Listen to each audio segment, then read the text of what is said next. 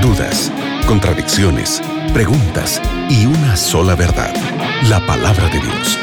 En la mira de la verdad, junto al profesor Leandro Cuadros.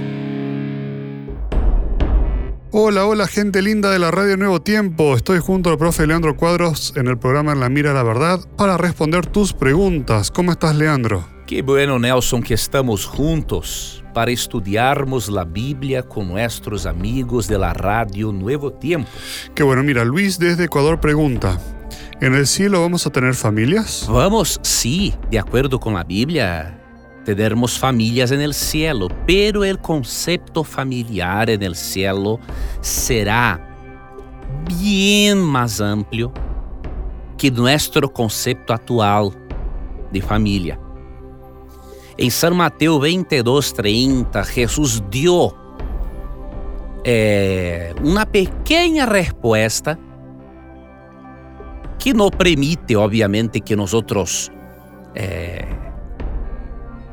lleguemos hasta maiores conclusões, pero a resposta de Jesus é necessária, é la suficiente para compreendermos que Deus dará para nosotros lo mejor y también para nuestras familias y que Dios eh, ampliará nuestro concepto humano y pecaminoso acerca de familia.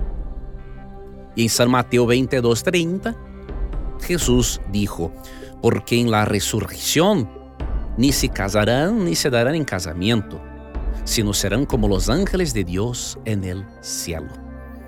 Cuando Jesús dice, que os ressuscitados e também os glorificados, obviamente, eh, quando Jesus dijo que eles serão como os ángeles de Deus no céu, isso indica que assim como os ángeles fazem parte de uma única família, a humanidade será uma única família em união também com a família celestial.